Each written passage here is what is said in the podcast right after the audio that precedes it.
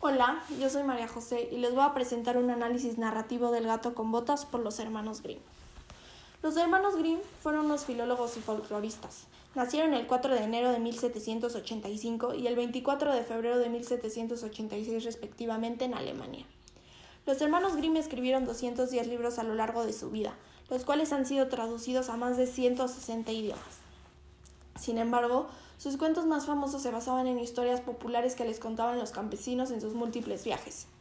Entre estos cuentos recién mencionados se encuentran Blancanieves, Hansel y Gretel, La Bella Durmiente, Cenicienta, Caperucita Roja y El Gato con Botas. Por otra parte, la corriente artística a la que pertenecen estos hermanos es el romanticismo, el cual se caracterizaba por utilizar la sensibilidad emocional y la subjetividad a la hora de escribir. Ahora sí empecemos a hablar un poquito del cuento. Primero empecemos hablando de la parte externa. Este libro se encuentra en la página web llamada Ciudad Seba, la cual fue creada por Luis López Nieves, quien se dedica a recuperar cuentos literarios de distintos autores.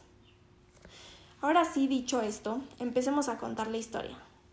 Este libro cuenta la historia de un molinero que tenía tres hijos, un molino, un asno y un gato. Al morir, le heredó todo a sus hijos, por lo tanto, el menor se queda con el gato. Esto causa cierta tristeza en él, ya que creía que el gato no le iba a servir de nada. Sin embargo, todo cambia cuando el gato empieza a hablar, prometiéndole que no se va a arrepentir de tenerlo. El gato le dice que si le manda a hacer unas botas, iba a poder conseguir lo que nadie había podido conseguir antes. El hijo, sin pensarlo dos veces, acepta y le manda a hacer sus botas. Ya teniendo las botas, el gato vive travesías llenas de sorpresas para lograr hacer feliz a su amo. En una de esas aventuras, el gato conoce al rey, quien se va a volver uno de sus íntimos amigos y alguien muy importante en esta historia. Definitivamente es una historia que vale la pena leer, ya que es divertida y muy original. Después de haber contado un pequeño resumen acerca del libro, vamos a hablar de la trama. Primero hablaremos del narrador. Este cuento está narrado por un narrador omnisciente, ya que este narrador es propio de los cuentos de hadas y conoce toda la secuencia narrativa. Por otro lado, esta historia se vive en tiempo cronológico simultáneo, ya que tiene noción del tiempo, pero suceden varias acciones al mismo tiempo en diferentes espacios o lugares. A continuación vamos a hablar un poquito del espacio. Esta narración cuenta con distintos espacios.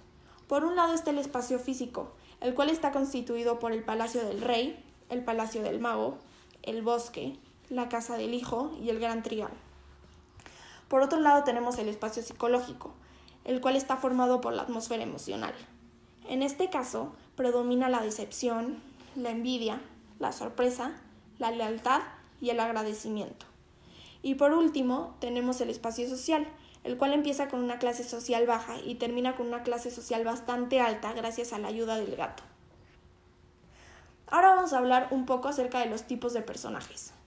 En esta historia hay varios tipos de personajes. Sin embargo, el protagonista es sin lugar a dudas el gato con botas, ya que es el que lleva el peso de toda la historia. Sin embargo, nada, nada sería de una historia sin los personajes secundarios. En este caso, los personajes secundarios son el rey, el mago y el hijo más chico. Esta historia, al contar con tantos personajes, tiene tanto personajes incidentales como evocados.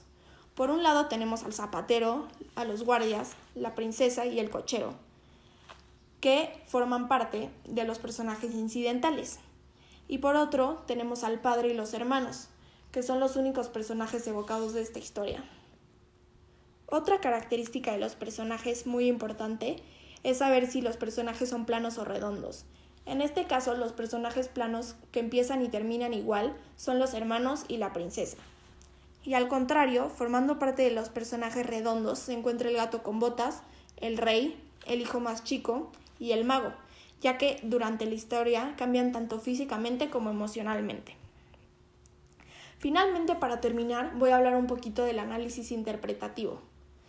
Tras haber leído este, este, libro, llegué a la conclusión de que no debemos juzgar a nadie por la apariencia, porque no todo es lo que parece, y todo el mundo merece una oportunidad para demostrar quién es sin ser juzgado desde un principio.